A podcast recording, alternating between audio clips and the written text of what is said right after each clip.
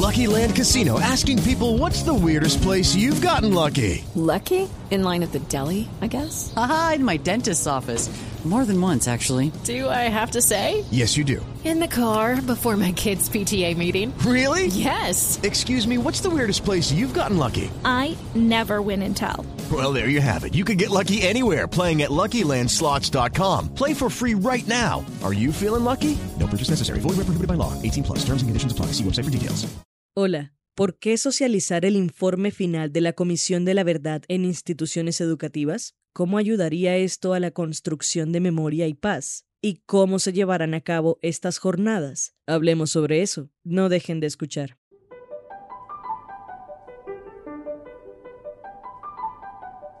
A veces subestimamos a los niños, niñas y adolescentes. Creemos que no serán capaces de digerir o comprender ciertos temas que consideramos muy serios, como las orientaciones sexuales, la identidad de género, la violencia sexual, la neurodivergencia, etc. Pero es esa falta de confianza en sus capacidades para entender y cuestionar las que deberíamos dejar de practicar.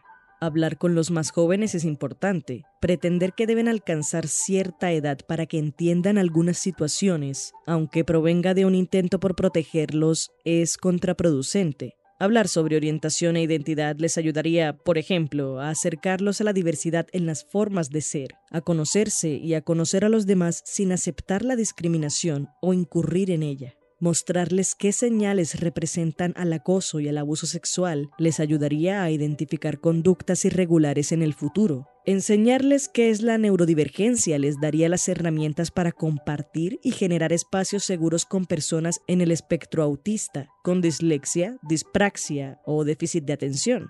Estos son solo algunos ejemplos. Los niños, niñas y adolescentes tienen preguntas significativas, una gran curiosidad y deseos de comprender qué y cómo funciona el mundo que los rodea. También ayudan a construir el tejido social, crear memoria y sentar las bases para un futuro diferente, pues crecerán con nuevos paradigmas y formas de concebir la vida. Es por eso que socializar el informe final de la Comisión de la Verdad, el cual hizo contribuciones imprescindibles en el esclarecimiento de lo que pasó durante el conflicto armado en Colombia, es lógico, necesario y valioso. Esto es impertinente. Mi nombre es Paula Cubillos. Quédense con nosotros. Necesitamos reconstruir el tejido social que nos destruyó la guerra. Todas las guerras debilitan la confianza y sin confianza no hay trabajo en equipo. Y sin trabajo en equipo no tenemos futuro como sociedad. Por eso necesitamos conocer este informe para fortalecer la empatía con las víctimas, para que las nuevas generaciones sean más sensibles y para que nunca más volvamos a repetir la tragedia que hemos vivido. Julián de Subiría es columnista de El Espectador. Además de ser economista, es un educador que ha dedicado sus esfuerzos profesionales y filosóficos a la transformación de la educación. Para él, el hallazgo más valioso del informe final de la Comisión de la Verdad fue entender que no hemos vivido una guerra civil en sentido estricto, sino una guerra contra la población civil. Comunidades afro e indígenas, población LGBTIQ y campesinos fueron los barcos de guerra. Nos demoraremos años, años en leerlo. Por lo tanto, debemos invitar a una lectura pausada, reflexiva, con discusión, con confrontación de tesis, informes, testimonios contrarios. El reto es que esto no se podrá analizar en una jornada, sino que tendrá que involucrarse en el trabajo curricular de los estudiantes de bachillerato en su asignatura de Historia de Colombia, así como hicieron en Alemania después del Holocausto, para que las nuevas generaciones conozcan la tragedia que ahí se había vivido y no volvieran a repetirla. Julián de Subiría marca que el informe debe estudiarse desde el respeto por la diferencia, teniendo en cuenta que lo planteado en el documento ha sido corroborado, contrastado y confrontado. Es el reflejo de una parte muy triste de nuestra historia, una que algunos y algunas se esfuerzan por negar porque aparecen involucrados, sea por expropiar tierras, financiar grupos ilegales o dar órdenes para que otros asesinaran. Por eso mismo, socializar el informe en instituciones educativas hace parte de la deuda histórica que tenemos con las víctimas. Lo que pasó no puede volver a ocurrir y esa voluntad debe ser transmitida a los más jóvenes. De eso se trata la educación de formar mejores seres humanos.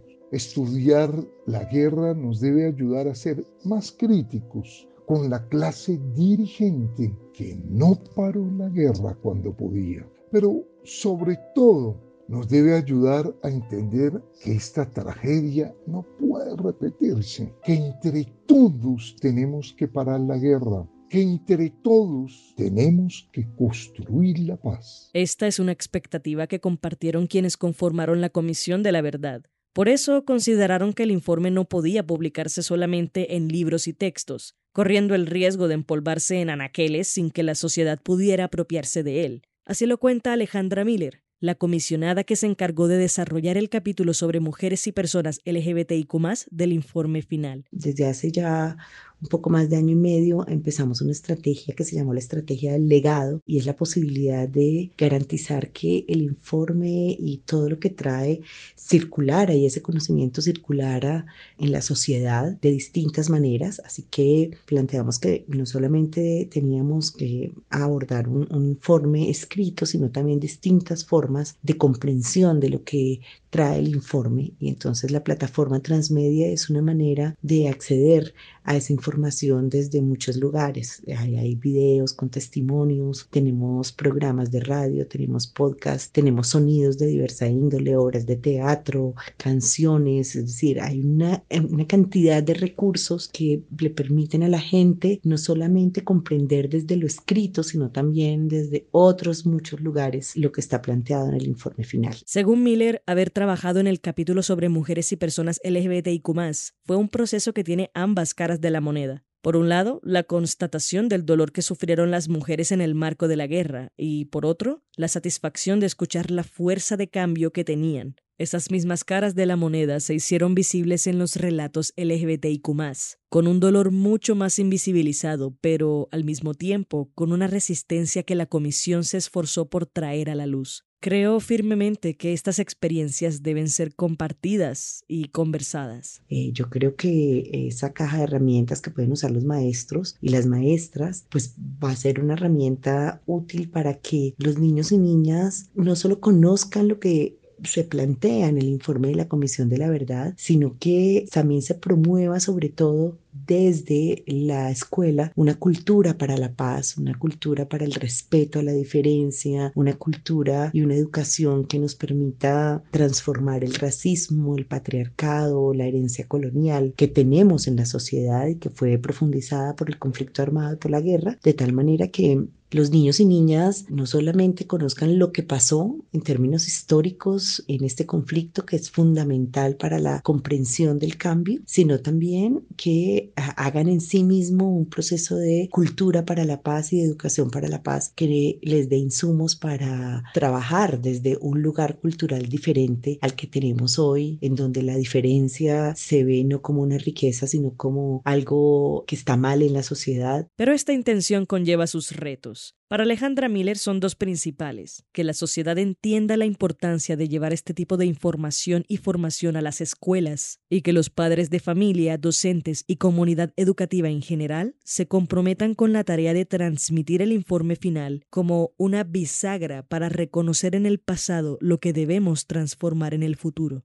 La estrategia de la Comisión de la Verdad para llevar a cabo este proceso de socialización se hizo en alianza con el Programa Nacional de Educación para la Paz, EducaPaz, el cual surge para contribuir a la implementación del acuerdo de paz en las disposiciones que tienen que ver con educación en los puntos 1, 2 y 5. Concretamente nos interesa ayudar a responder a dos problemas que consideramos, digamos que estructurales a la hora de entender la persistencia del conflicto armado y en ese sentido son las enormes brechas que existen en términos de acceso, permanencia, calidad eh, educativa entre los territorios urbanos eh, y rurales, incluso dentro de la ruralidad eh, misma, especialmente en municipios PEDET afectados por el conflicto armado, porque consideramos que a menos de que se cierren estas brechas, muchos territorios de Colombia, incluyendo los territorios étnicos, van a seguir siendo lugares donde los jóvenes van a encontrar en la guerra y en las economías ilícitas, digamos, un proyecto de vida atractivo. Escuchamos a Juana Yunis Marulanda,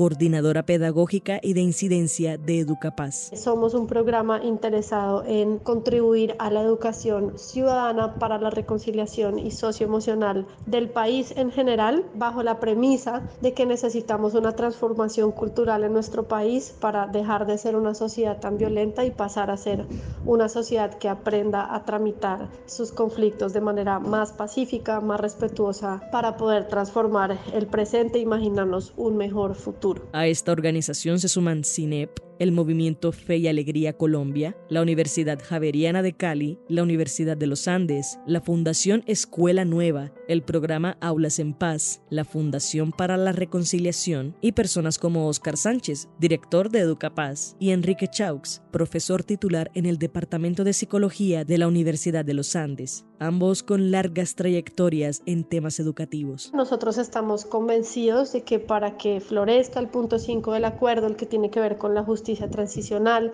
con el sistema integral para la paz, pues es muy importante que se entienda que el proceso de justicia transicional no solamente le compete a las entidades, digamos, encargadas de, las políticas públicas de, la paz, sino que esto tiene que involucrar em, al sector educativo. Tenemos que ser capaces de formar una generación que no sea indiferente a los dolores de este país, que no sea indiferente eh, a los derechos de las víctimas y que por el contrario, eh, digamos, se sienta parte de una ciudadanía en transición, se sienta eh, parte, digamos, de una ciudadanía eh, conectada con una reflexión crítica sobre lo que ha sido su pasado, dispuesta a reconocer sus responsabilidades y sobre todo comprometida con elevar el rasero ético de nuestra sociedad para que todos los chicos y chicas de Colombia puedan estar convencidos de que no podemos seguir repitiendo, digamos, que el ciclo de, de violencias que se dan en nuestro país todos los días. Yunis dice que aún no podemos decir que el informe final se ha llevado a las escuelas,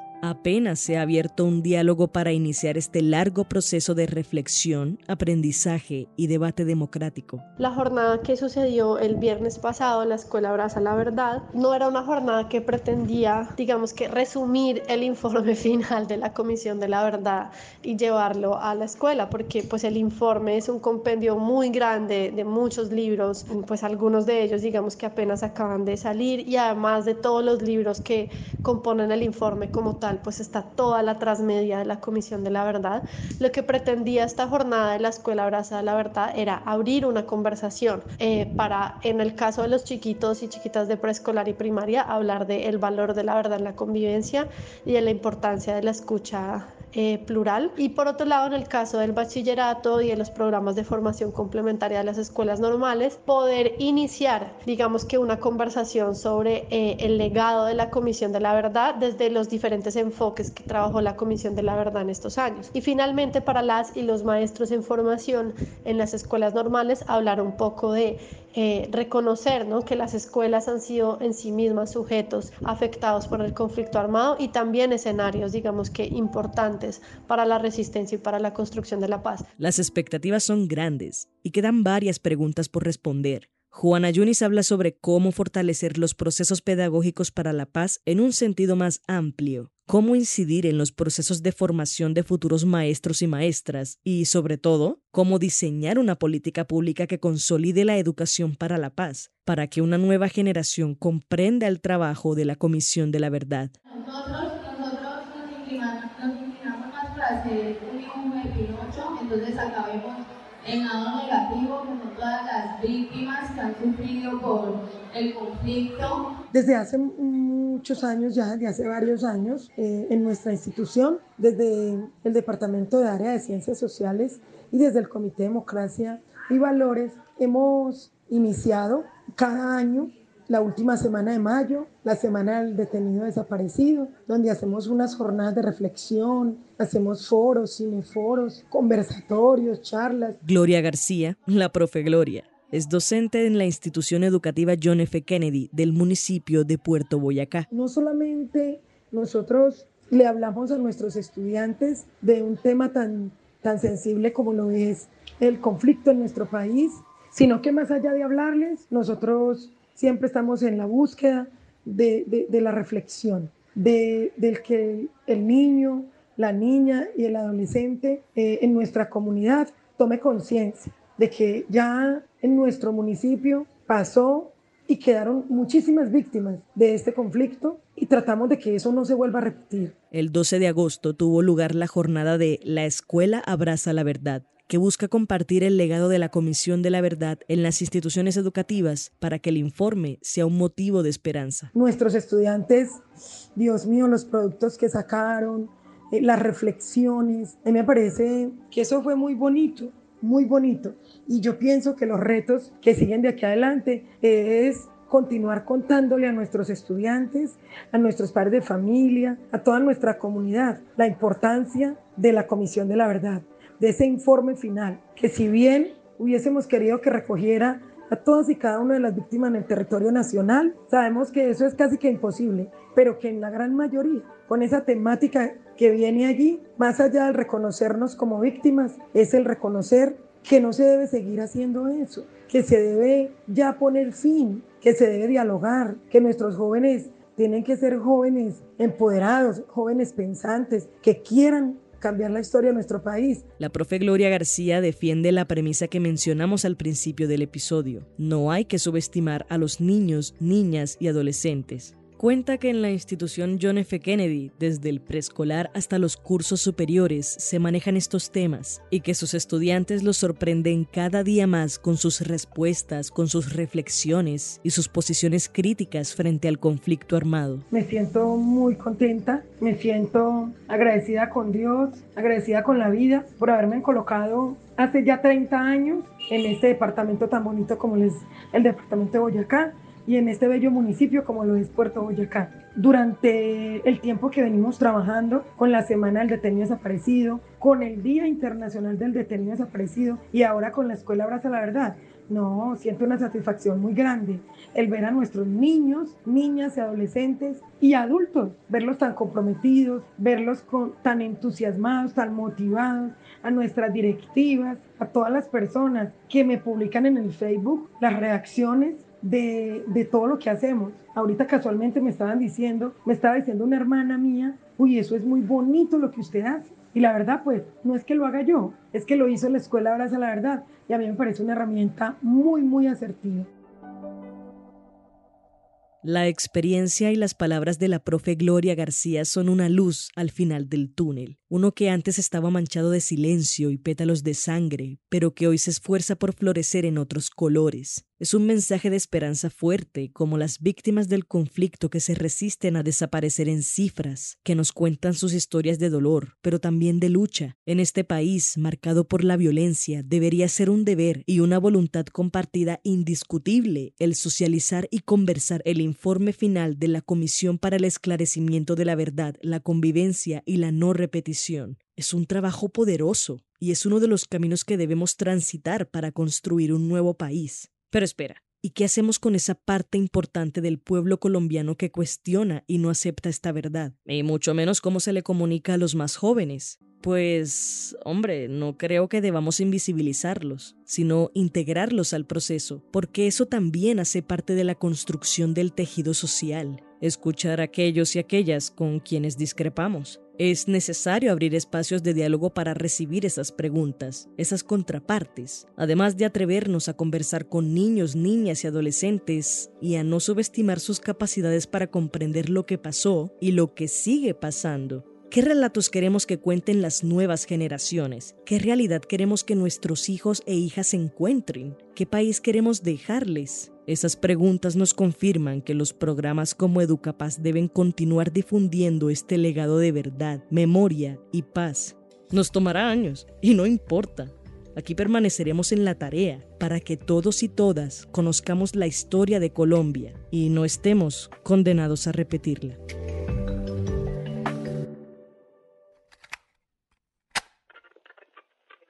Este fue el episodio 40 de Impertinente, el podcast de opinión de El Espectador. Si quieres escuchar más, entra a www.elespectador.com o a tu plataforma de streaming favorita. Agradecemos a Julián de Subiría, a Alejandra Miller, a Juana Yunis Marulanda y a Gloria García por su participación. La producción y edición estuvieron a cargo de Paula Cubillos.